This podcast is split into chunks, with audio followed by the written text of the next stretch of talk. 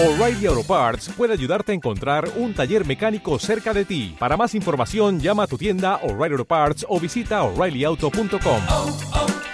O'Reilly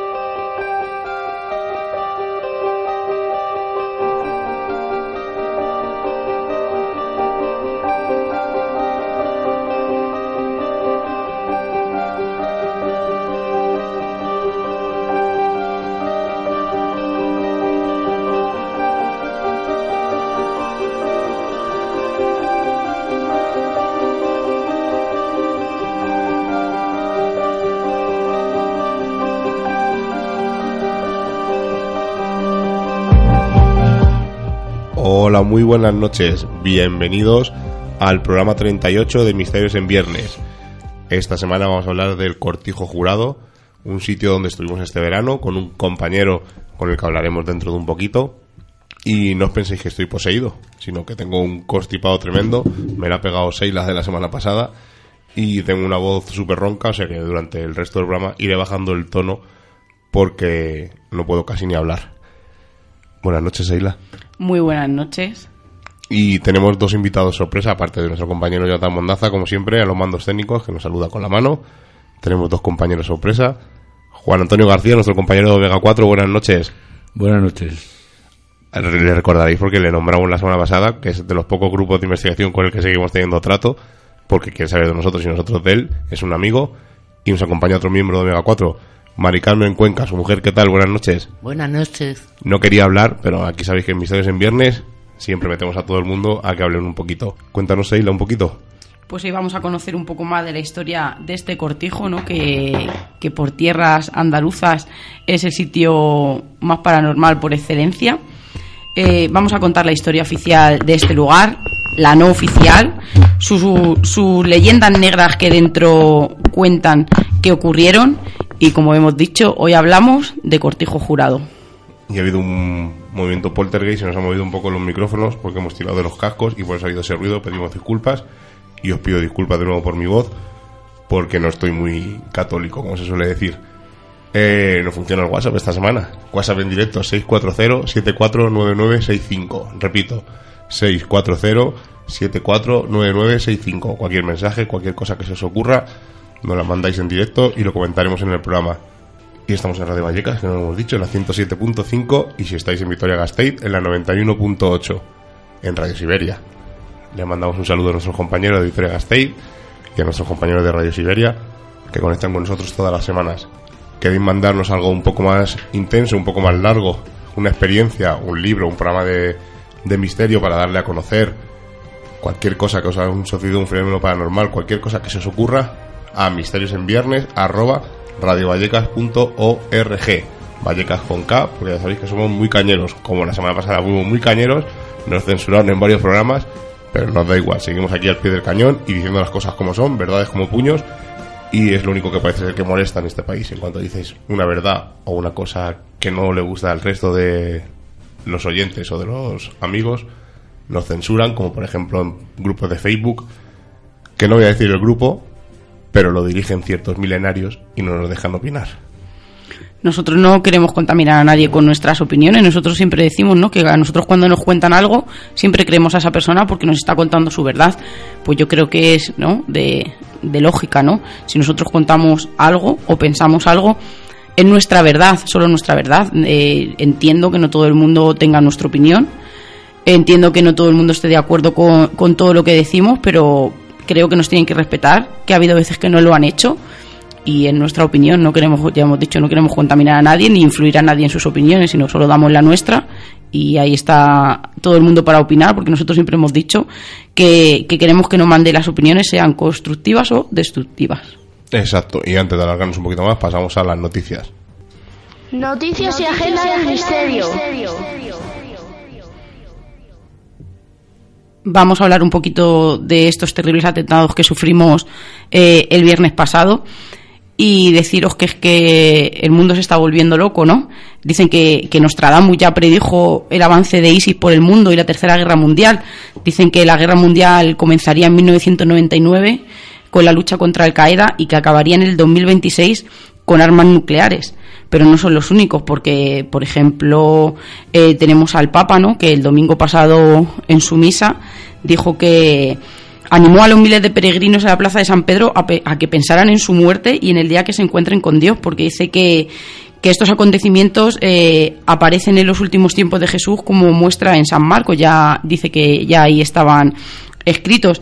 Dicen que el manuscrito del Nuevo Testamento describe una serie de eventos que se desarrollan en vísperas del Apocalipsis, como, las guerras, el hambre, las catástrofes. Yo creo que es un momento ¿no? que ha tenido ahí óptimo, ¿no? Para, para meter, para, para asustarnos un poco, ¿no? Que como no nos portemos bien, mira lo que está pasando.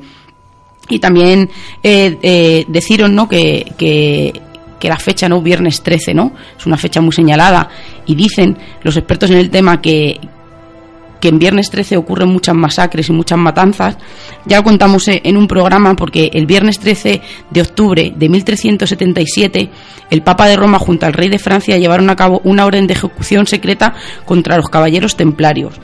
Los templarios fueron tratados como herejes para quitarles el poder que habían tenido durante tanto tiempo y el gran, el gran maestre Jacques de Molay fue detenido y antes de ser asesinado fue torturado y crucificado. O sea, que dicen que es que esta fecha no es porque sí, que muchos de, incluso muchos de, de los atentados que ha habido en otros, en otros sitios y en otros lugares han sido en viernes 13 y que es una fecha óptima, ¿no? También para, para las masacres, ¿no? Es como, como un aquelarre, ¿no? Ese día se puede hacer el aquelarre que, va a salir perfecto. Y qué mejor manera pues que meter el miedo para ganar nuevos adeptos. El Papa se aprovecha un poco ahí picarescamente de estos atentados, pero casi casi es lo que se basa en casi todas las religiones o lo que se basa en casi todas las sectas, un poco el miedo, el si no hacéis esto va a pasar esto, sino recordar cuánta gente, cuántas sectas han suicidado diciendo que eh, tenían que matarse porque venía una nave a recogerles o que al día siguiente iba a ocurrir un apocalipsis o una catástrofe. Yo creo que es una forma más de ganar adeptos en este tiempo que a la iglesia le interesa tanto porque cada vez somos menos los que creemos en, en la iglesia y somos menos los que creemos en, en Dios.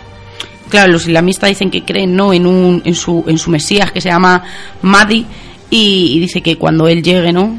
Eh, va a ser pues como todo mesías que llega a la tierra supuestamente.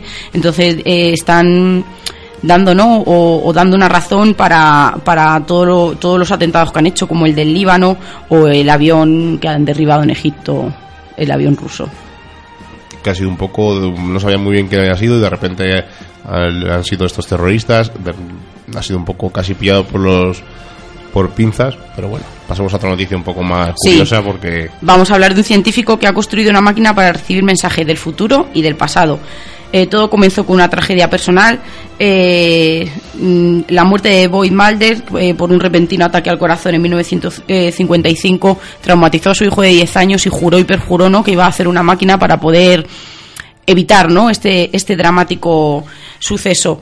Eh, hizo, es profesor de física, ha, hecho una máquina, porque él tenía la teoría ¿no? de, que, de que el tiempo es como una especie de espacio en el que las personas pueden ir hacia adelante y hacia atrás, y la ha fusionado con la teoría de la relatividad de Albert Einstein, y sí que es verdad que el hombre hizo un artilugio, lo ha tenido, ahora tiene 65 años, la ha tenido oculta durante muchos años porque por, por el miedo a las burlas, y dice que no funciona, porque lo dice, ¿no? Es, consciente de que el artefacto que ha hecho eh, no funciona, pero dice que ha descubierto la clave y que la ecuación que, que tiene del tiempo y de- del espacio y la relatividad funciona. Y es que volvemos otra vez casi a lo mismo. Psicofonías son voces del pasado o, como la que enseñamos, voces del futuro. Y puede que ahí esté ese key, esa cuestión. Juan Antonio, ¿tú piensas que los viajes en el tiempo serían posibles o todavía...? Eh, No sé, yo pienso que, vamos, de hecho, al futuro son posibles, lo dijo Einstein. Lo Bueno. difícil es ir al pasado, Realmente al futuro viajamos todos, por eso. porque estamos constantemente avanzando en el tiempo. Pero un viaje así mm, pausible, una persona física, tanto al futuro como al pasado, yo creo que todavía de momento no es posible. Yo creo que no. Ojalá, porque es uno de. Yo creo que es el uno de los mitos, ¿no? Como siempre dicen, si viajaba, el primera persona que viaja al pasado mataría a Hitler para cambiar esa historia tan... Yo creo que no se debería tocar el pasado.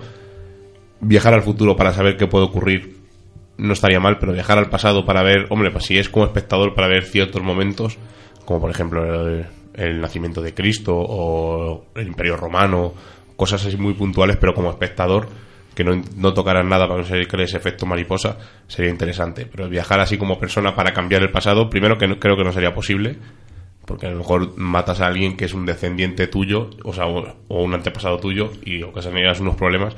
Yo creo que para el pasado viajar, ojalá, pero como espectador, pero como persona física, no sería recomendable. Viajar al pasado, lo primero que nos íbamos a llevar muchas decepciones. Eso, eso es y, otra. lo, y lo segundo, que yo no creo que haya nadie capaz de llegar y no, y no intervenir. Además, se, vería, si hubieran llegado alguien al pasado, todas las fotos de las que hablamos en programas anteriores, son casi todas son fake, hay algunas que son muy curiosas, y como historia está muy bien y como leyenda, pero de momento al pasado, Hombre, sabes que hay muchos sopaz que demuestran otra cosa. eso dijimos que si los OPAR, eh, una de las preguntas que le lanzaron los compañeros es que si los OPAR eran rastros de viajeros en el tiempo o de que eh, habían visto algo fuera de su tiempo y lo habían copiado. Y dijeron, hombre, de como viajero en el tiempo y tal, recuerdo que quizás decía, como viajero en el tiempo no, pero como ver algo fuera del tiempo y intentar copiarlo con los métodos actuales que tenían en esa época actuales, pues eh, podía ser posible. Vamos, de los OPARs hablaremos en próximos programas. Pues nos vamos a ir a la agenda y vamos a recordar el congreso que se está celebrando este fin de semana en Guadalajara, el primer congreso solidario Guadalajara Misteriosa. Eh, ha empezado hoy a las 6 de la tarde y va a terminar eh, el domingo sobre el mediodía. Eh, repetiros, ¿no? Que es un congreso dedicado al misterio, a todas esas cosas que nos gustan, vista de diferentes maneras. Hay muchas charlas, coloquio y que es gratuita, que solamente se pide que lleve por lo menos un kilo ¿no? de, de comida no perecedera y que yo creo que, que es un acto no digno de, recordar otra vez esta semana. Y ya nos vamos a ir al jueves 26 de noviembre a las siete y media en la Casa de Cantabria, calle Pío Baroja, número 10. Eh, va a haber una, una conferencia que va a impartir Jesús Callejo, eh, que se llama ¿Quién escribió realmente las obras de Shakespeare? De Shakespeare, perdón, de Dumas y de Molière, en la cual nos va a plantear una serie de dudas relativas a dichos, a dichos escritores que nunca se habían planteado antes.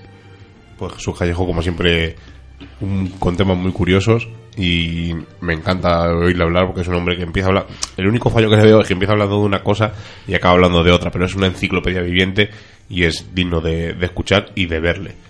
Y nos han mandado un, un correo al grupo del programa, a misteriosenviernes.radiovallecas.org de la aso- asociación Tau Reiki, que el próximo día 28 de noviembre en el Centro Cívico El Cerro van a hacer unas sesiones de con- em, para que la gente vaya y vea lo que es el Reiki. Van a ser eh, terapias alternativas, talleres, experiencias prácticas durante todo el día, desde las 10 de la mañana hasta las 9 de la noche. Irán expertos que darán a conocer lo que es el Reiki, distintas disciplinas, habrá sesiones prácticas de Guiayam o yoga dinámico, incluso podrás hacer eh, talleres de re- reflexología podal. Por la tarde habrá varias conferencias, eh, todo lo que puedo repetir, todo totalmente gratuito y habrá eh, gente que ha escrito libros, como María Luisa Cano, con su libro Historia de un cáncer con Tau Reiki. De otra manera, si queréis el evento gratuito, como vuelvo a repetir, si queréis más información, en la web www.taureiki.org podéis eh, tener más información y si no, en el teléfono 639 100 222. Repito, 639 100 222. Y, como es costumbre, cuando acabamos la agenda, vamos a pasar con nuestro compañero Álvaro. España, mágica de Álvaro Alula. Muy buenas noches a todos. Hoy la sección de la España Mágica va a tratar sobre los acontecimientos que vivió el buque Manuel de Soto, que cubría la travesía entre Cádiz y Canarias, y que ha sido testigo de más de un suceso relacionado con esos objetos no identificados, los que comúnmente son conocidos como ovnis, o popularmente eh, los míticos platillos volantes. La primera vez que tuvo un avistamiento ovni este barco eh, aconteció ni más ni menos que en el año 77 y eh, ocurrió cuando el barco se dirigía de, desde la línea de Cádiz a Tenerife. Era una noche de agosto y el, todo el cielo estaba, estaba despejado. No había nada que pudiera confundir a menos que fuese una estrella o cualquier planeta. Pero de repente, el, eh, mientras estaban recorriendo la travesía, el barco se queda como paralizado y todos los instrumentos de precisión que éste posee paran de funcionar. Todo esto hace que se encienda una alarma en todo el barco y todos los tripulantes, incluido el capitán que se llamaba José Bruguera Bajori, no entendían lo que estaba sucediendo. Y ante esa incredulidad, ante lo que estaban viendo sus propios ojos, eh, vino a más, ya que vieron como un objeto luminoso se acercaba directamente hacia, hacia el barco. Y eh, claro, el barco no funcionaba. Esta, este objeto que se dirigía al buque Manuel de Soto desprendía tal, tanta luminosidad que todos los tripulantes no tuvieron más remedio que taparse los ojos debido a que podía cegarles en cualquier momento. Pero de repente cuando va a colisionar con el barco, este objeto cambia de dirección y desaparece de repente y lo curioso es que todo el barco recobra todo su funcionamiento, así como todos los instrumentos de, de, precisión que el buque Manuel de Soto tenía. Pero no será ni mucho menos la única vez que este buque se encuentre ante, ante lo imposible, ante esos no identificados que tantas eh, interrogantes eh, desprende a todos los investigadores que se acercan eh, para ahondar en un fenómeno que sin duda roza lo imposible. Pero el siguiente caso tiene lugar el 23 de diciembre del 1985, como así lo recoge el archivo desclasificado de este caso en concreto, del que vamos a contar ahora, y se encontraba este barco, eh, otra vez, a las órdenes del capitán José Bruguera Badjori, se encontraba en este instante recorriendo el tramo que comunica marítimamente eh, Cádiz con la ciudad de Arrecife, en Lanzarote. Y de madrugada eh, ven los tripulantes como una extraña luz desde la proa se está acercando al se está acercando al barco de nuevo. En un primer momento los tripulantes lo confunden con una estrella, concretamente Antares, o algún planeta que en ese, en ese día pues tenía mayor resplandor y se podía ver a simple vista. Pero con el objeto de medir ese, esas extrañas luces que de momento no lo eran, todo comienza a caerse. Lo inexplicable aborda a todo tipo de razón, con lo cual unos gritos acaban con la calma que imperaba a primera vista.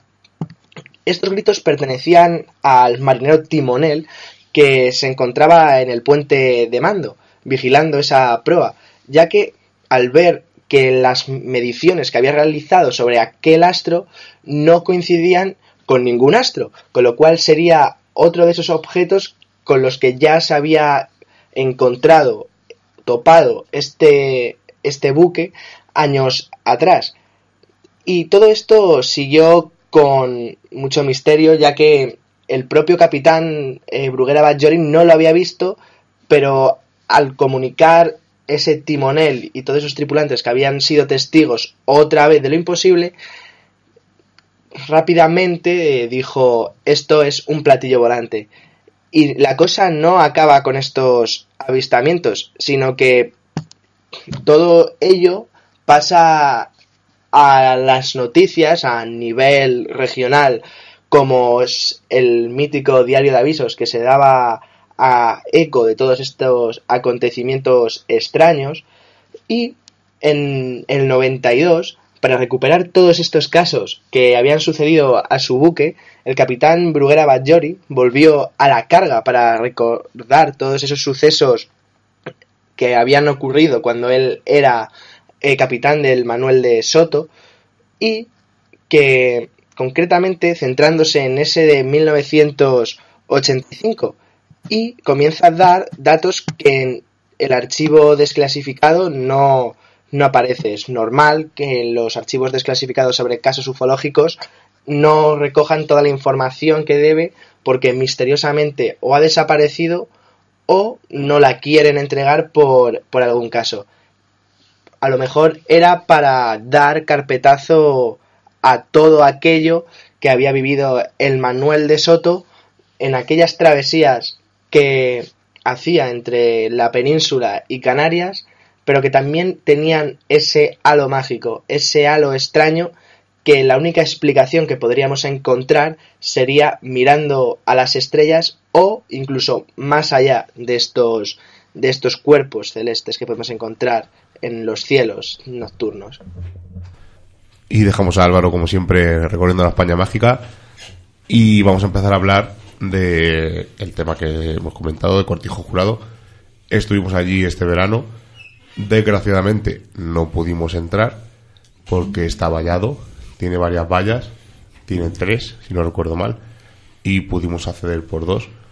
Que había unos, unos agujeros y se podía entrar. Pero en el último no pudimos entrar porque actualmente está totalmente vallado y están todas las ventanas y las puertas tapiadas. Tenemos fotos que nos hizo nuestro compañero Serón, que publicaremos en el Facebook el domingo seguramente, y no pudimos acceder. Aún así estuvimos allí con él, nos contó la historia, estuvimos allí grabando unos vídeos que veréis próximamente y, y nada, nos contó que ya no tenían un proyecto de un hotel, conseguimos los planos del cortijo, que los tenemos en casa y pondremos la foto el domingo para que veáis cómo son. Y eh, nada, el cortijo no se puede entrar y justo al lado, en la esplanada, hay unos cimientos de un, proyecto de un hotel. Está la planta baja y la primera planta, pero no, como os digo, no se puede acceder. Allí están unos cuartos de obra, ¿verdad? Hay una- Unas casetas, unas sí. casetas, había cascos, o sea, como si se hubieran ido, no hubiera llegado el dinero y se hubieran ido y hubieran abandonado el proyecto. Sabemos que el dueño actual es de Sevilla y el proyecto en teoría dice que no que no va a seguir haciendo el el hotel, que tienen otros planes. Así que vamos a hablar en un momento con nuestro compañero Isaac, pero cuéntanos un poco más dónde está ubicado el Cortijo Jurado. Pues sí, el Cortijo Jurado es una hacienda agrícola burguesa de mediados del siglo XIX. Está situada en una loma junto a la carretera, porque es que está justito, o sea, pasas con la carretera al lado y se ve perfectamente. Incluso dicen que ha habido muchos accidentes eh, de gente que, que ha pasado, ¿no? Porque la, la casa, deciros que la pintaron de un color rosa, un poco un rosita palo, y, y- y no hay nada alrededor y se ve perfectamente y es una cosa que llama la atención. Y además, este chico nos dijo, todo el mundo está cansado, ¿no? De pasar y verla, pero es imposible atravesarla ¿no? de, de lado a lado y no, y no mirar. Además, eh, justo hay una rotonda y tú eres eh, eh, a la derecha y la ves muy cerquita. Y dice que, que, que la gente de allí ha nacido ¿no? y ha crecido con ella, pero que es imposible pasar a su lado y no quedar mirándote. Y, y ha habido algún accidente de gente que se ha quedado mirando y ha, y ha habido golpe. Y deciros que está a la entrada de la barriada de Campanillas, de la ciudad de Málaga y, y que, y que las, se se- las edificaciones se erigen en dos partes bien diferenciadas. La zona burguesa, que era utilizada como zona de recreo, que también es una de las teorías, que allí no pasó nada, después de todo lo que vamos a hablar, que yo creo que sí. Pero una de ellas dicen que es que solo era una casa de, de vacaciones y que allí no pasa nada, pero está la casa de recreo y luego la- estaba la zona de los campesinos con un par de casas que son una vivienda bastante bastante buenas para, para ese tiempo, para que fueran para unos campesinos. Y ahí es- estaba también el establo del ganado y para los animales de labranza, que era lo que, de lo que allí en ese momento se abastecía y vivía la gente. Pero va a contarnos, no ha podido venir físicamente porque ha tenido un percance de última hora, pero la historia oficial nos la va a contar nuestro compañero Isaac de la Sombra del Palacio. Isaac, buenas noches, ¿nos oyes? Isaac, Exactamente. ahora sí te oímos Bueno, a ti, perfectamente. a ti no, no, muy, no muy bien con ese trancazo. Estoy poseído por un demonio y cada vez me vais a oír peor. Pero bueno, poco a poco iremos eh, sacándole de mi cuerpo para poder seguir. Bueno, pues eh, nada, como habéis dicho, eh, la verdad es que es un edificio que, que impresiona, aunque solo se vea en, en fotografías y lo que, mm, como ha comentado Sheila, que ha descrito ese, ese edificio burgués eh, dividido en, en dos partes, ¿no? Bueno, la parte burguesa como la de los campesinos y al final eh, lo que se consiguió con la construcción de este edificio fue mm, casi como un aspecto de, de mansión, como, como una mansión inglesa y tiene más o menos su, su explicación. Para ver un poco la historia de este edificio nos tenemos que ir a- al siglo XIX, al pleno siglo XIX, que es un momento de esplendor de la sociedad aristocrática de, Andalucía. Eh, son tiempos de opulencia para la burguesía, de grandes nombres en la industria de la zona, como el de Manuel Agustín Heredia. Esta es la persona, el empresario que nació en un pueblo de, La Rioja, de todas formas, luego ya eh, se vino, eh, se fue ahí a Vélez Málaga, donde empezó despachando en una tienda. Eh, Manuel Agustín Heredia fue quien ordena la construcción de este bueno impresion- impresionante cortijo jurado a mediados del citado siglo XIX. Em, como decimos, consiguió Manuel pues fraguar todo un tejido empresarial en la provincia, vendiendo sus productos por todo el mundo. Y una, es una curiosidad es que llegó a contar con hasta 12 embarcaciones para, para hacer sus negocios y por eso uno se explica cómo puede eh, pudo pagar esa, ese digamos capricho de, de hacerse este cortijo. Eh, vendía aceite, vendía vino y otros productos. eh, también llegó a la industria de los altos hornos eh, y hacer negocios en Gibraltar. Y es así como este mm, eh, ferretero tomó parte importante de la, de la aristocracia malagueña, eh, siendo en 1823 cuentan que era el comerciante más importante de, de Málaga. Y eso es justamente lo que quiso expresar en el edificio protagonista pues de esta noche y que es de autor desconocido, eso sí. Se desconoce quién es el responsable de hacer los planos o de hacer la construcción, de, de diseñarlo. Se desconoce. Las diferentes fuentes lo definen los que, hemo- que lo, que hemos consultado como un estilo ecléctico y neogótico en la capilla. Aunque sí que por lo que hemos visto bueno esto es bastante de- eh, debatible y los propios hay propios arquitectos que, que bueno esto no lo no lo encajan muy bien. Pero sí es cierto que incluye algunos elementos ingleses incluso se dicen que nórdicos y es que en su construcción se quiso aplicar toques de arquitectura de pues de Inglaterra y de otras partes de Europa. Y esto se debe, eh, como habíamos dicho, pues a los negocios que tenía el empresario y a las buenas relaciones con, con ese país. Tenía relaciones con familias inglesas. Por lo tanto, ahí sí que hay toques, toques ingleses en, en el cortijo jurado. Hemos encontrado el plan de ordenación urbanística de Málaga, el PGU, en el catálogo de edificios protegidos aparece el cortijo jurado, con, una- con un grado de protección arquitectónica de grado 2 eh, que mm, dice que eh, al principio, originariamente, se atribuye inicialmente a una rama menor de la familia Heredia, quien en 1925 vendió el, el edificio. Dice ese plan, que, eh, que además lo tenemos aquí, te- viene las, la superficie que es de 1.900 metros cuadrados.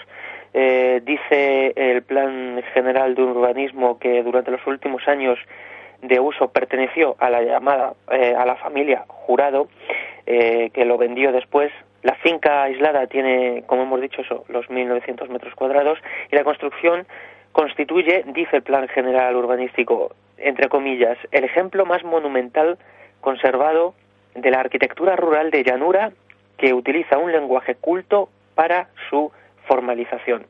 Así que en resumen nos encontramos con una hacienda agrícola de la burguesía que por su aspecto final, como decimos, se acerca más al de una mansión anglosajona. Eh, se ven las fotografías.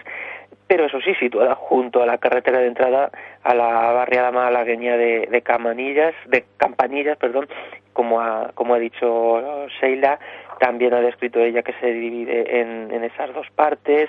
Eh, tiene una planta rectangular con dos salas en los laterales, en la parte frontal.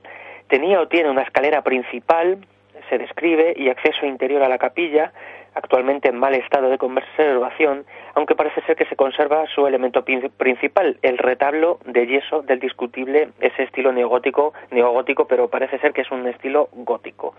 Eh, hay, una, hay una torre mirador, entre otras cosas. Se decía que había túneles, pero no se ha encontrado nada.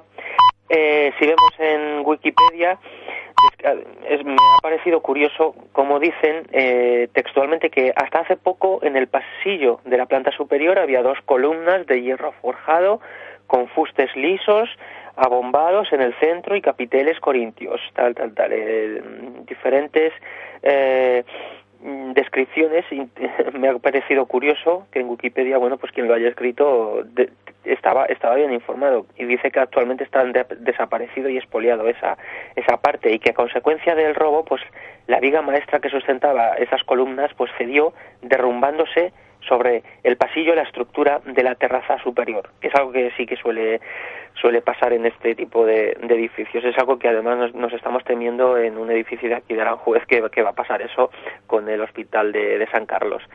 Pues aquí tenemos en la referencia, pues eso, H05 de la aprobación provisional del Plan General de Ordenación Urbana de Málaga, pues este singular, singular edificio que tiene una protección. Pasamos, hacemos un salto rápidamente para decir que, que en, fe- en febrero, en febrero del 2014, el ayuntamiento instó a los a la empresa que estaba propietaria de- del edificio que por favor lo rehabilitase porque tenía protección y que hiciese los, los trabajos. Y es que se, en 2007 se quiso hacer un mega, mega hotel eh, eh, poniendo en marcha un montón de, habitaciones, pero todo eso se mm, eh, quedó suspendido. Pero sí que se dijo que a Promociones Pantie, eh, la, que era la propietaria en esos momentos, y al parecer es la hora, pues que empezase las obras en un plazo de tres meses. Lo leemos en el Diario Sur y leemos en Málaga hoy, justamente en julio, que empiezan las obras. En julio de 2014 hay máquinas, hay, como habéis puesto en el Facebook, en la cabecera, andamios, y ahí em- entonces empiezan a hacer unas obras de conservación del inmueble, eh, que según cita el diario, consultado por las fuentes mm, el periodista, que estarán culminadas, dice que antes que finalizase 2014. Y nos encontramos que en la, en la actualidad, como habéis dicho, está, está vallado por, un, por una razón, y es que está a la venta. Eh, se puede encontrar en, en Ide- Idealista eh, y se ha puesto a la venta este pasado verano por 16 millones eh, de euros. Así que es como, digamos, una propiedad privada que está a la venta para quien quiera tenerlo. Eso sí, de momento y parece ser que nadie quiere comprarlo. Nosotros estuvimos, eh, como hemos dicho, este mes de agosto allí y todo está parado. Las, se ven las obras de los cimientos del supuesto hotel que iban a abrir, pero allí no hay nada, no hay guarda, no hay vigilante, Eso es, no había nadie con el que poder hablar. Entonces sabemos que el dueño, eh, por lo que nos comentó Serón, es un chico de Sevilla o un señor de Sevilla, pero no sabemos nada más. La pena es que un edificio de estas características como el Tejito esté allí abandonado al libre albedrío. Pero bueno, ahora vamos a contar un poco a la leyenda que hay sobre este edificio y alguna cosilla más de unos túneles que hay por allí.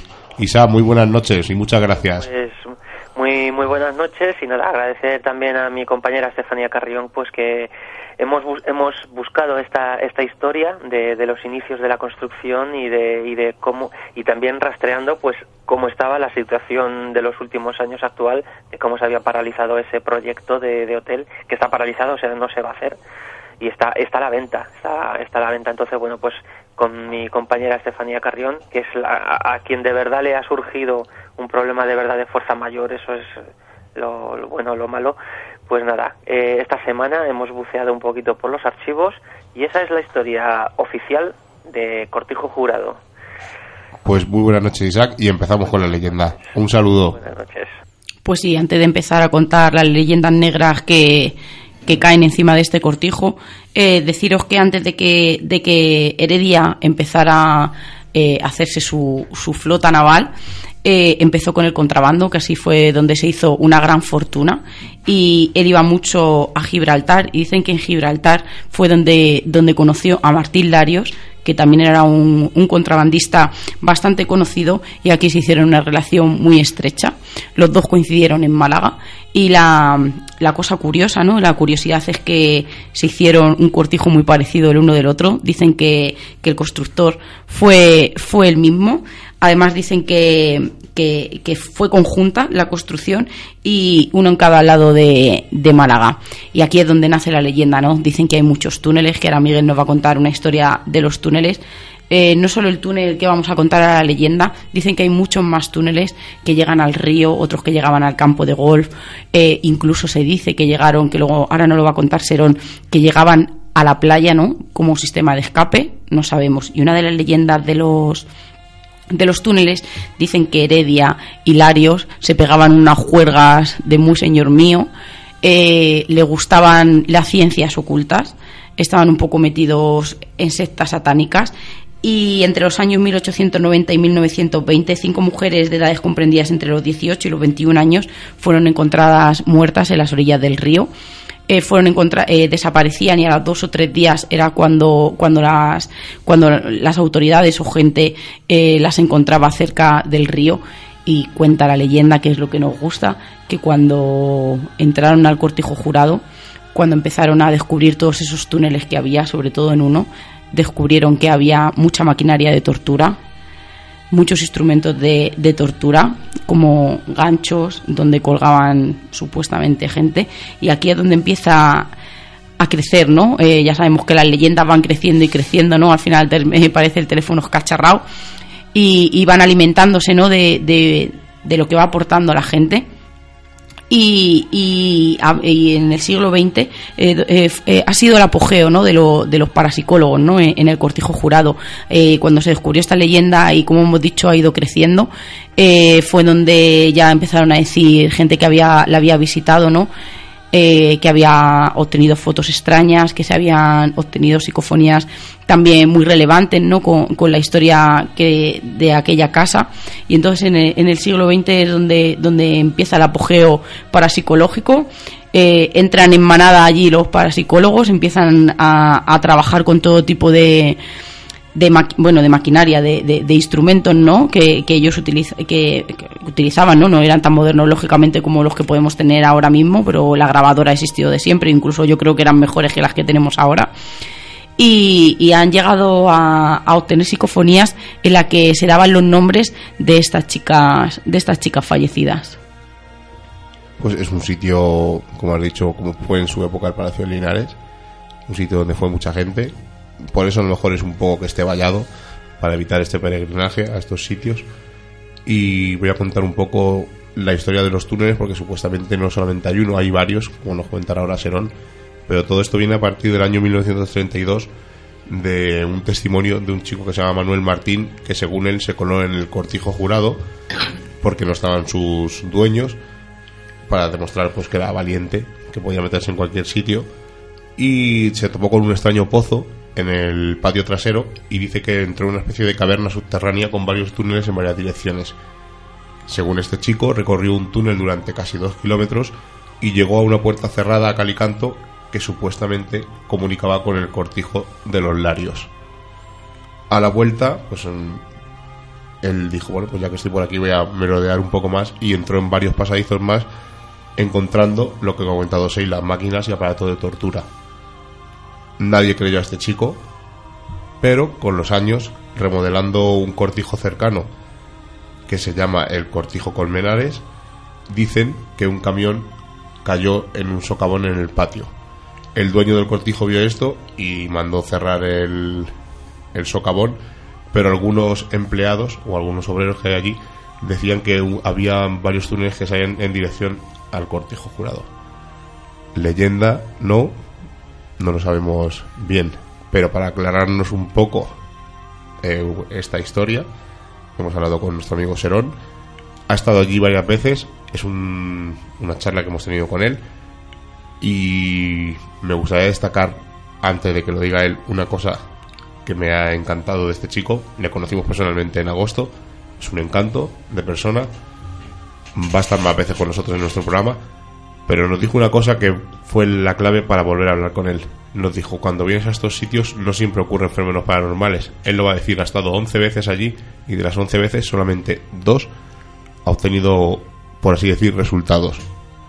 Sí, además me voy a permitir llamarle niño, ¿no? Como dicen ahí abajo, porque para mí es nuestro niño. Eh, es un niño amante del misterio. No es un niño que va a lo loco. Es un niño que sabe lo que hace. Eh, como él bien dice y ha dicho Miguel, no siempre ocurren cosas. Y solamente decirle desde aquí que no pasa nada, que en, que la vida te pone en piedras, ¿no? En, en tu trabajo, como, como él dice, ¿no? Que para él era eh, hacer su trabajo serio y le han puesto muchas piedras y que aquí lo que le hemos demostrado que esas piedras se saltan y que no tiene que perder el gusto ni, ni la ilusión por el misterio, que ahí está y que lo va a descubrir poco a poco. Pues vamos a escucharle. Muy buenas noches, Serón. Buenas noches, Sheila. Pues ya, ya has visto que hemos estado hablando del Cortijo Jurado, uno de los sitios que, que a ti más te apasiona. Hemos estado hablando de sus leyendas, de su, de su Sí. historia oficial y de la historia no tan oficial, pero nos gustaría que, que nos contaras tu, tu opinión, eh, eh, decir a la gente que nos está escuchando que, que eres, eres una persona ¿no? que ha ido bastantes veces al Cortijo Jurado, sí. que eres una persona que está muy bien documentada de, del sitio, que incluso eh, tienes planos. Entonces, eh, quería, quería que nos contaras, para ti, ¿qué es el cortijo jurado? Pues para mí, Cortijo Jurado es eh, la casa encantada por excelencia. Cuando uno se imagina una casa encantada, la imagen que se te viene es la de Cortijo Jurado. ¿Y cuántas veces más o menos son las que, las que has ido a este cortijo? El total de veces que yo he ido a este cortijo han sido de 11 veces. Que he- he- haya podido entrar. Después he ido más veces, pero no ha sido posible entrar. Claro, y te queríamos preguntar, haznos un resumen de, de, de las veces que tú has ido, las cosas paranormales y cosas no paranormales o, cosas que cuenta la gente que, que, que ocurren allí y que tú nunca has visto esos fenómenos. Cuéntanos eh, tu experiencia en Cortijo Jurado. Vale, mi experiencia empieza en el año 2008, que fue la primera vez que yo fui a Cortijo Jurado, ¿vale? Eh, aquel año eh, fuimos, como todas las veces que vamos, subimos la pequeña colina que hay y entramos por una, después de hacer fotos en todo el exterior de Cortijo Jurado, entramos por una de, de los ventanales que hay en la entrada principal. La primera sensación al entrar aparte de que no me lo creía porque hacía mucho tiempo que tenía ganas de ir y no fue posible, fue la de un pequeño escalofrío, ¿sabes? Mm, Vamos, los, los vellos se me pusieron de punta, digámoslo así. Después seguimos con el barrido fotográfico en el interior, haciendo algunas preguntas, intentando eh, llamar la atención por, de lo que hubiera allí, si había algo, ¿no? Y no tuvimos resultado ninguno estuvimos en un pequeño túnel que hay también en el patio, ¿sabes? De atrás de lo que es Cortijo Jurado, donde está el pozo, o estaba. Estuvimos en aquel túnel, hicimos también fotos y todo muy bien, sin sobresalto ninguno. Nos fuimos para, para casa, ¿no? Con todo el material fotográfico y nada, fue un poquito decepcionante porque menos por ese escalofrío, ¿no? que sentí, en lo demás fue un poco tranquilo. Al día siguiente de, de haber ido, mi, un amigo mío que me acompañó, David, eh, revisó la foto que hicimos y me llamó rápidamente. Vio algo extraño en una de las fotos. En una de las fotos de la fa- fachada principal eh, se vio la silueta de lo que puede ser una niña con, con cara calavérica, ¿no? Con cabellos largos incluso, y incluso, incluso se le ve que se está riendo. Esa foto os la mostré yo a ustedes Sí, sí. y vosotros pues, mismos podéis saber lo impactante que es, ¿no? Sí, además yo quiero decirte, Serón, que sabes que soy muy crítica con, con las fotos, porque para mí casi todos Sí. son pareidolias, pero sí que es verdad que esta Sí. foto es un poquito un poquito extraña y pasada negativo y todo, sí que es verdad que parece que, que hay que hay algo que a lo mejor podría ser un trozo de cortina, no lo sé, porque yo en ese momento no, no estaba allí, pero sí que es una fotografía en la que da en la que da que pensar y para mí muchas veces a los sitios que vamos yo digo que, que para mí es muy importante las sensaciones, ¿no? Y esa sensación que tú sentiste en ese momento, en el primer momento que entraste, que se te pusieron los pelos de punta, para mí sí que es un signo de, de traer en la mochila, ¿no? De, de esa noche. Esa foto incluso la mandé a varios grupos para que la, ¿sabes? Le pusieran filtro y la investigaran, ¿no? Para eso mismo, para confirmar de que no eran pareidolias. Claro. Y nada, después de esa foto, pues nos quedamos un poquito, no asustado, la palabra no es asustado, pero sí impresionado y con un poco de respeto, porque la foto da un poco de respeto. Sí, es verdad. Seguimos con lo que me pasó. Eh, pasaron dos semanas y iba a subir yo eh, todas las fotos a la página que tengo, ¿no? De Facebook, ¿no? Para mostrársela a todo el mundo, ¿no? A mis seguidores. ¿Cuál fue mi, mi sorpresa? Que no había ni una foto. Se borraron todas. No es la primera vez que pasa esto en Cortijo Jurado. Más de una vez han grabado allí, eh, eh, ¿sabes? Escena para el cine o para cortos cinematográficos y todo se ha borrado. Eh, se borraron todas menos esta. Y esta no se borró porque nos las pasamos de uno a otro, ¿sabes? Y tuvimos la suerte de que no se borrara. Eso fue otra sorpresa desagradable. Después también con el tiempo empezaron a sucederme cosas un poco raras a mí y a, y a familia mía.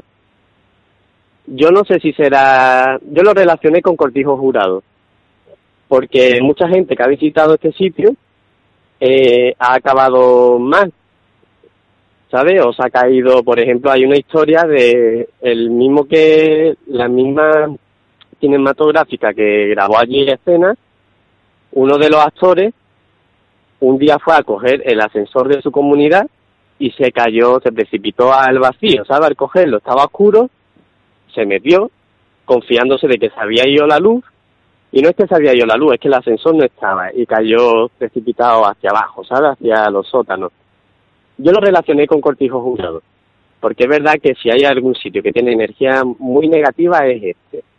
Claro, impregnación, ¿no? Que cuando uno va se la trae consigo. También me gustaría que me contaras esa historia que nos contaste, ¿no? De, del chico que estaba como iniciándose en un en ritos satánicos que, que llamó al amigo. ¿Nos las puedes contar, por favor? Ah, sí, sí.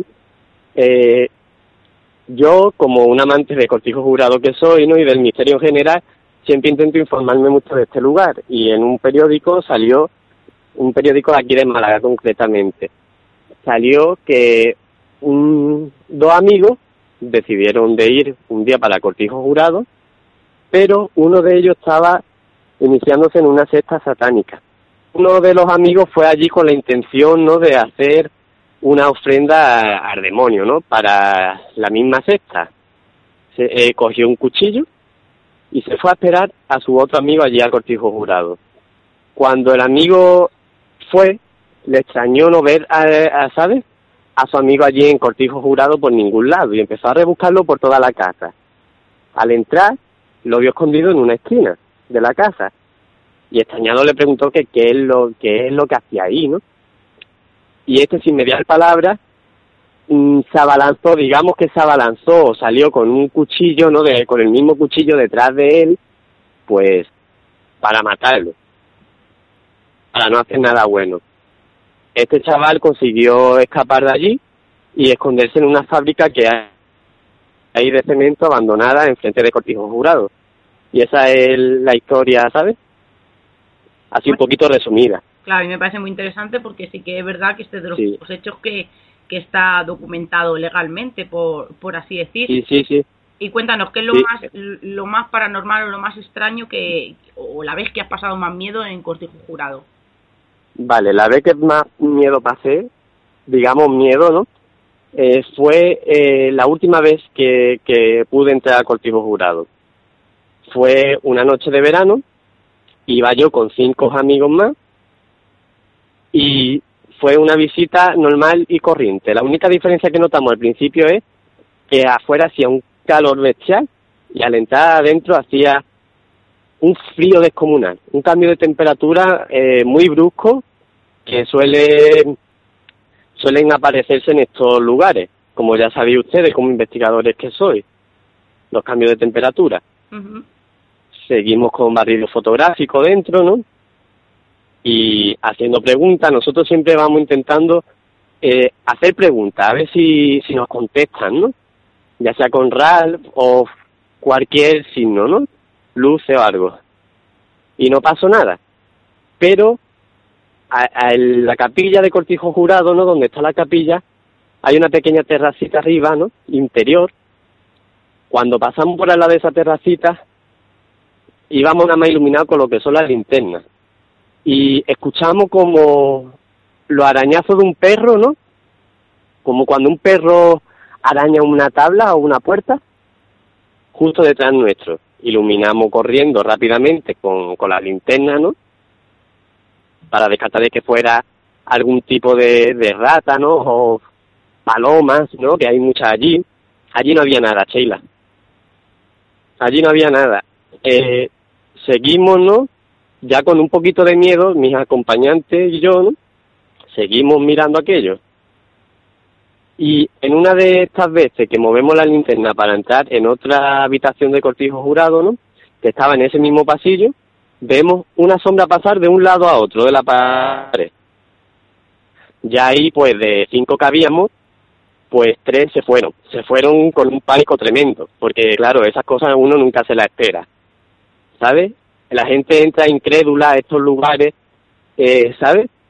Cachondeándose un poco de, sí, un poco cachondeándose de lo que se cuenta, ¿no?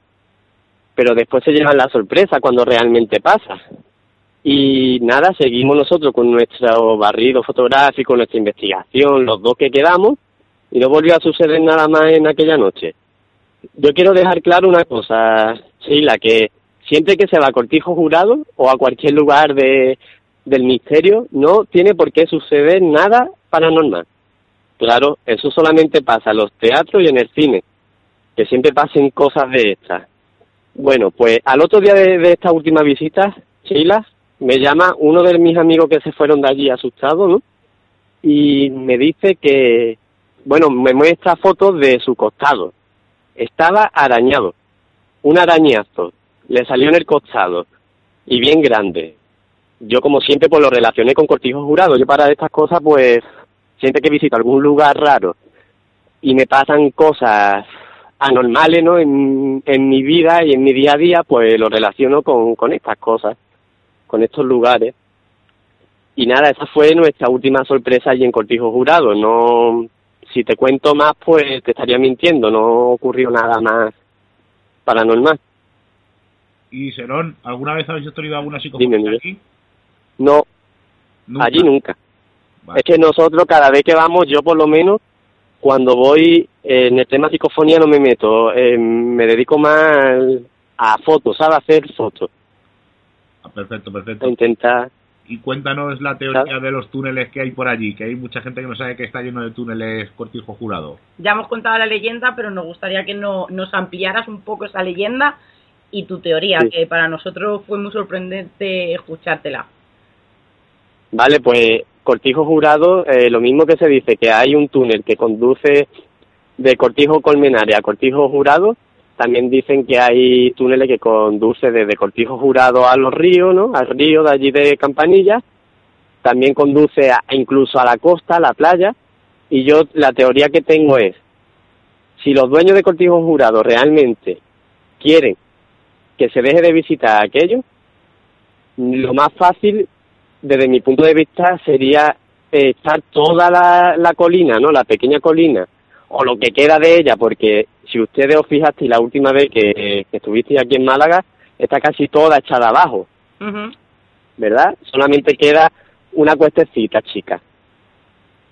¿Por qué no echan ese trozo de, de colina abajo y ponen montacarga o ascensores o cualquier Y así elevador el que puedan subir los obreros? Claro. Claro, y evi- evitan visitas ¿no? de, la, de la gente. Yo mi teoría es que a lo mejor la estructura del túnel pasa por ahí, por el trozo de colina que queda. Y por eso no lo quieren echar abajo, porque como bien sabéis también, eh, a esta familia que vivía antes en Cortijo Jurado se la defendió mucho por el poder que tenían.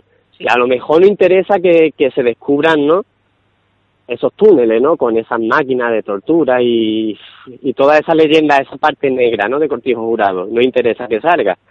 Y esa es mi teoría. Yo pienso que por ahí mm, hay una entrada a algún túnel o algo se esconde por ahí, por ese trozo de colina. Claro, que para la gente que no haya ido no es, es decir, como si estuviera encima como de una pequeña montañita, ¿no? De un trozo de una pequeña montañita.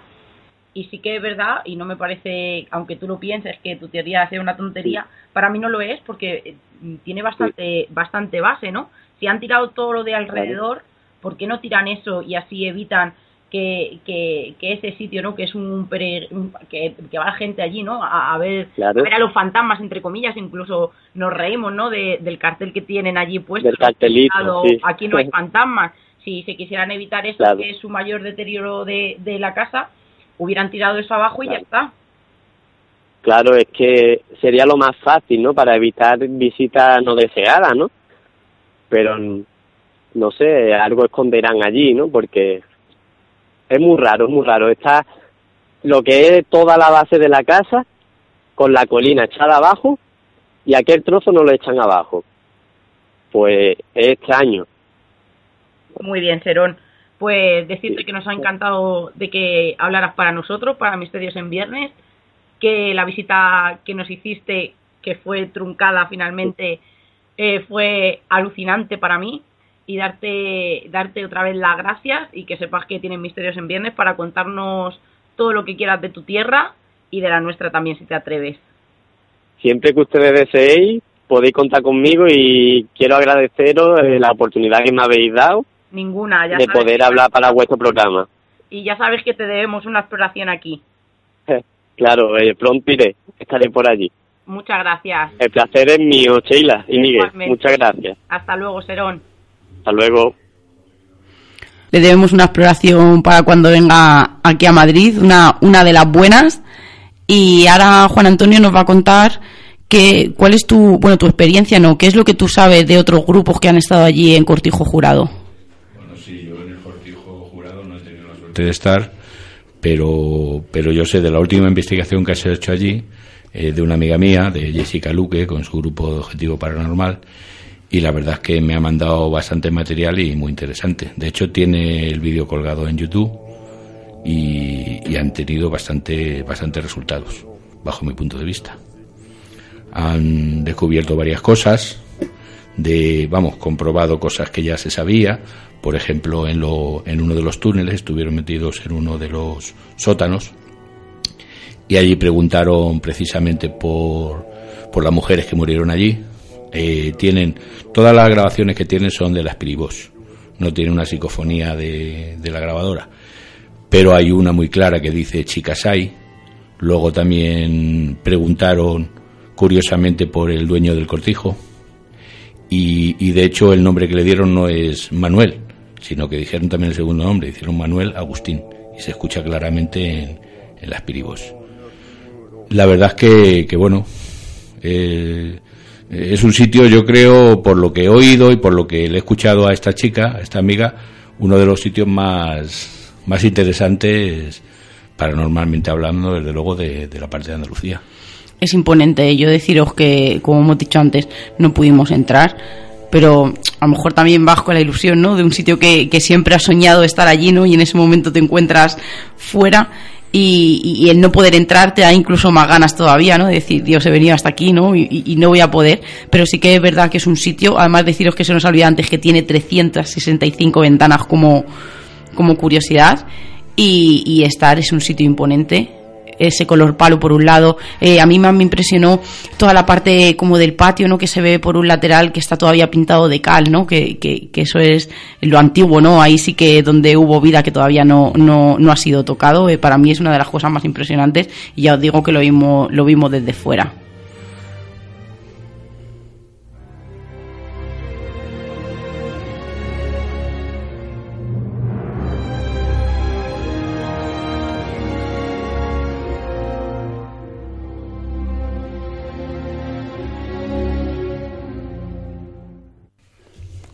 Escuchando a Juan Antonio, que nos está contando lo de nuestra compañera Jessica de Objetivo Paranormal. La lanzamos, hacemos un lanzamiento, un llamamiento, como siempre hacemos. Si quiere contar su testimonio o contactar con nosotros y contárnoslo aquí en el programa, pues en esta semana que nos mande un correo o que nos mande incluso si nos está escuchando ahora en directo un WhatsApp y hablaremos con ella y haremos una entrevista cuando tenga un poquito mejor voz y eh, pol- consiga expulsar al demonio que tengo aquí dentro porque como vez tengo menos voz. Seguir, seguir comentando. No, Juan Antonio, que nos siga contando. Tú, eh, vale, pues te voy a pedir tu opinión. ¿Tú crees que allí hay algo, aunque sea impregnación, que es lo que decimos siempre, ¿no? Sí, que lo que puede claro. quedar es impregnación. Claro, sí, eh, estamos hablando de impregnación, indudablemente. Y yo creo que sí, yo indudablemente creo que sí. Y no, y no me quito el propósito de algún día poder ir. Ya veremos, Pues esperemos que luego no lo cuentes aquí. por supuesto. Ya te hemos dicho que nosotros estuvimos allí en la puerta. El sitio impresiona. Mm, Pocas veces he visto yo un sitio que me diga, "Jo, me quedo con las ganas de entrar. Pero desde luego, desde fuera, que lo vimos por casi, dimos casi los 360 grados, eh, me, tuve una sensación parecida a la que tuve cuando vi primera vez la barranca. En mitad del campo, allí a oscuras, la silueta recortada contra luz. Pues este cortijo jurado también me dio esa sensación. Mm, Me quedé con la ganas de entrar, ya lo hemos dicho. Pero fue de esas veces que dices, "Mm, parece que hay algo ahí dentro. La sugestión juega mucho y, y es curioso. Pero para, que veáis, como siempre, la impregnación es un lugar de, de dolor, ya hemos dicho, con todos esos relatos de tortura que supuestamente habían, las cuatro mujeres que aparecieron muertas. Y ya sabéis nuestra teoría que tenemos nosotros, el lugar de la alegría. ¿Pensáis también puede ser, como os, os pregunto lo mismo que el día que hablamos del Alamín? En el Alamín mm, dicen que no hay nada. Nosotros hemos visto algunos sitios, nosotros cuando fuimos al Alamín, la primera vez que fuimos, antes de conocer, de conocer Omega 4, fuimos a echar la noche porque sabíamos que no había nada, o pensábamos que no había nada. Y luego la noche que fuimos con vosotros, pues descubrimos, y luego en posteriores visitas hemos visto que es de los pocos sitios donde funciona la Spirit Box y funciona bastante bien. Y os pregunto lo mismo que pregunté ese día a Isaac y a todos vosotros. ¿Pensáis que es en, Cortijo Jurado existe ahí algo, un, mal? Pero puede ser que la gente que va buscando eh, reavive o active o deje un pozo de cada persona y ocurran esos fenómenos porque va buscándolo con mucha fe. Es como si fuéramos, eh, por ejemplo, cuando van la gente a Lourdes, que van enfermos y de repente recuperan pues, gente que no puede andar o gente que tiene una enfermedad y se recupera. ¿Pensáis que con la gen- investigadores como vosotros o buscadores de fenómenos paranormales como nosotros, exploradores o más grupos, van allí con mucha fe porque es un sitio de peregrinaje, como hemos dicho, y ocurren fenómenos porque los provoca el investigador, que es una de las preguntas que siempre hacemos? A ver, yo creo que evidentemente por la leyenda que tiene debe de haber algo de impregnación en el sitio, pero sí que es verdad que se acrecenta, pero no por la fe, o sea, no creo que la fe de- del investigador eh, dé resultados positivos de cualquier fenómeno, sino que sí creo, ¿no? Que esa fe se queda impregnada pero como, como sensación entonces sí que es verdad que, que la leyenda va creciendo ¿no? y esas sensaciones y esas no las ganas eh, vuelvo a repetir las sensaciones y los sentimientos ¿no? que tú tienes en ese momento ahí es lo que se queda eh, allí impregnado Sí, esa, esa impregnación, sí, pero vamos, eh, es lo que dice Sheila, son las sensaciones, las sensaciones. Tú llegas a un sitio notas el agobio, eso sí puede ser impregnación. Pero cuando tú pones una grabadora y te aparece una voz que te dice una cosa inteligente, yo creo que eso no son las sensaciones, eso es que hay algo que te lo está contando. Siempre lo hemos dicho aquí en Misterios en Viernes y en Exploradores, que una cosa son las sensaciones que tú sientes o que te puedas en- autoengañar, pero a una máquina no se la engaña. Entonces esos son resultados que pueden ser falsos positivos, pueden ser voces más lejanas de lo normal. Sí, malas interpretaciones incluso. Exacto, pero algo hay y siempre lo hemos dicho, lo hemos dicho muchas veces aquí. Nuestro sitio donde empezamos fue la Barranca, hemos ido cinco o seis veces a, a experimentar. Anteriormente habíamos ido muchísimas y nunca hemos obtenido resultados. Y es uno de los sitios que vamos, no es que vayamos con mucha fe, sino que es uno de los sitios que más nos gustan. Y desgraciadamente, salvo una noche que fuimos con Jesús Rojo del SEAM, al que mandamos un saludo como siempre, que obtuvimos un par de psicofonías, pero tampoco fueron muy. porque por allí había otro grupo pululando. Entonces, pero sí que es verdad que a mí eh, quitando ¿no? la primera impresión esa que me dio, que siempre lo digo, ¿no? que, que algo en mi, en, en mi dentro no se movió cuando lo vi, nunca me ha pasado nada, ni nunca he tenido ninguna sensación dentro de la barranca. Y esa noche que fuimos con Jesús, nada más entrar, sí que noté algo que nunca había notado allí. Y, y ha sido la noche que hemos experimentado y que tenemos algún resultado leve, pero algún resultado. Esto dices hace poco vosotros. Eso es lo que te iba a comentar. Yo en la barranca he estado en concreto, así en plan de investigación, exploración, dos veces. La primera fue un poco caos, aparecieron varias grabaciones de las que podemos decir dudosas, que pueden, o sea, pues son interpretativas. Sin embargo, te tengo que decir que la última vez que estuvimos no hay grabaciones, excepto un par de ellas, una de ellas muy claras, que ya las subiremos a Facebook, pero sobre todo mm, el meter, o sea, el K2. La K2 desde luego nos dio una lección muy grande porque es que yo no he visto encenderse tanto y tantas veces y tan seguido como aquella vez. Y respuestas inteligentes, o sea, preguntar y encenderse en una contestación. Sí, que como comentas Aila muchas veces que su forma, a veces que es una forma de con- contactar con este fenómeno o porque el K2 es muy sensible Sí.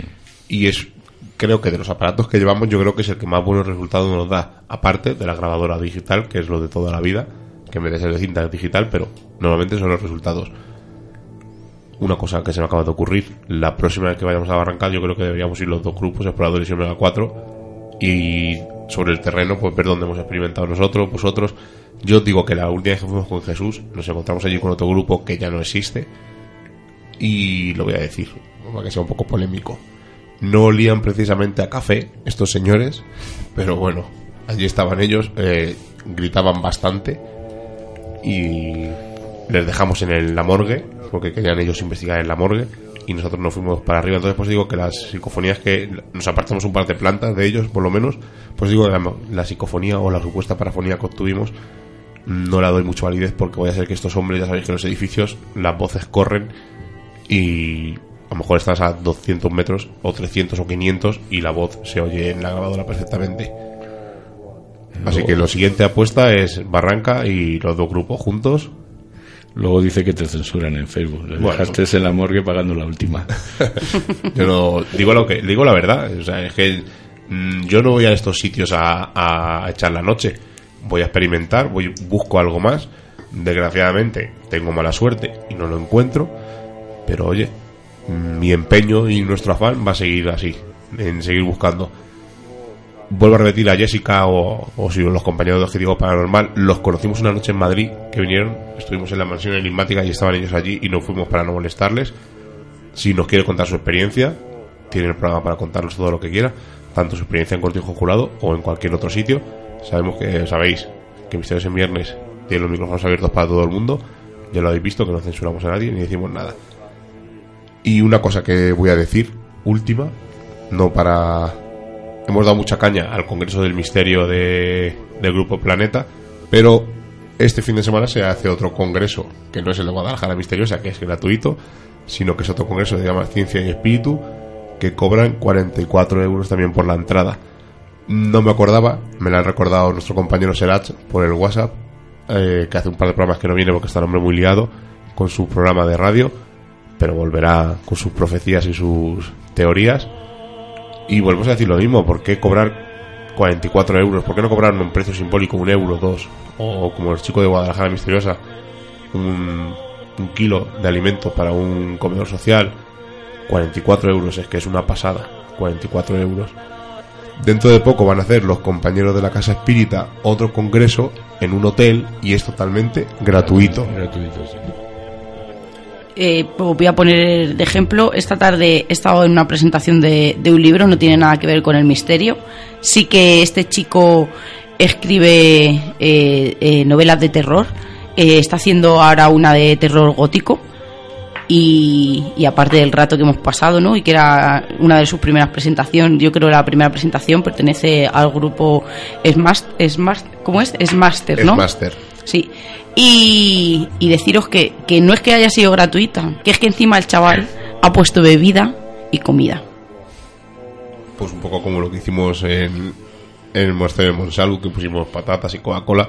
Como agradecimiento, ¿no? De Claro. que la gente eh, viene a verte, ¿no? Que nosotros nos fuimos a Cuenca y hubo gente de aquí de Madrid que, que fue a vernos. Entonces, eh, creo que, que, que se hace como agradecimiento y creo que es una cosa que no debe nunca de perderse. No, no porque haya puesto una bebida y comida, sino como, como ¿no? Eh, vosotros habéis venido y habéis perdido el tiempo, pues yo lo quiero agradecer así. Yo creo que eso, aunque no sea de esa manera, nunca debería de perderse. Bueno, que nos calentamos la lengua y nos censuran rápidamente. Vamos a pasar que hace dos programas que no hacemos recomendaciones y nos marchamos rápidamente. Recomendaciones del misterio. Os lo que voy a recomendar a nuestro compañero Jonathan Mondaza le encanta y seguro que en cuanto lo oiga a decir, es una de las mejores recomendaciones que has dicho en los 38 programas. Como estamos hablando de sitios encantados, de casas encantadas, el cortijo jurado, y qué mejor recomendar que la primera temporada de American Horror History, en una casa encantada. Hay que darle un- una oportunidad porque al principio no sabes de qué te están hablando, pero es una de las mejores temporadas cerradas que he visto yo mucho tiempo sobre una serie de miedo, aunque luego las siguientes temporadas son un poco distintas, no peores, sino distintas. Pero la primera temporada yo creo que es perfecta, es un círculo cerrado, una Son tan historia, retorcidos. una historia rara, pero muy, muy, muy recomendable. Y chicos, hemos terminado. Un saludo a Jonathan, como siempre, buenas noches. Buenas noches, Juan Antonio. Buenas noches, hasta la próxima. Buenas noches, Seila. Y buenas Muy noches. buenas noches, perdón. Ya, se- ya se iba. Perdón, ya, ya estaba por la puerta, que no, buenas noches. Muy buenas noches, Miguel. Buenas noches. Y buenas noches, Mari Carmen, aunque no has hablado mucho, pero ha estado aquí con el programa todo el rato atenta con nosotros. Buenas noches. Y la semana que viene, cuéntanos de qué vamos a hablar. Pues sí, vamos a hablar de uno de los temas que a mí más me, apa- me- me apasiona, ¿no? De este mundo. Eh, esos objetos, ¿no? Encontrados fuera de tiempo. Además que lo hemos decidido en directo porque dudábamos, dudábamos perdón, entre dos temas y Juan Antonio nos ayuda y ha dicho, pues hablar de este, que este está guay. Como ya hemos pasado el umbral mágico de la medianoche y nos reclama el misterio, nos ocultamos nuevamente en nuestras guaridas a seguir con nuestra vida mundana. Y la próxima semana nos volveremos a encontrar con nuevos temas del misterio, los cuales no revelaremos en su totalidad porque recordad, estáis escuchando en Radio Vallecas en la 107.5 y en Radio Siberia en la 91.8 Misterios en Viernes. Hasta la semana que viene.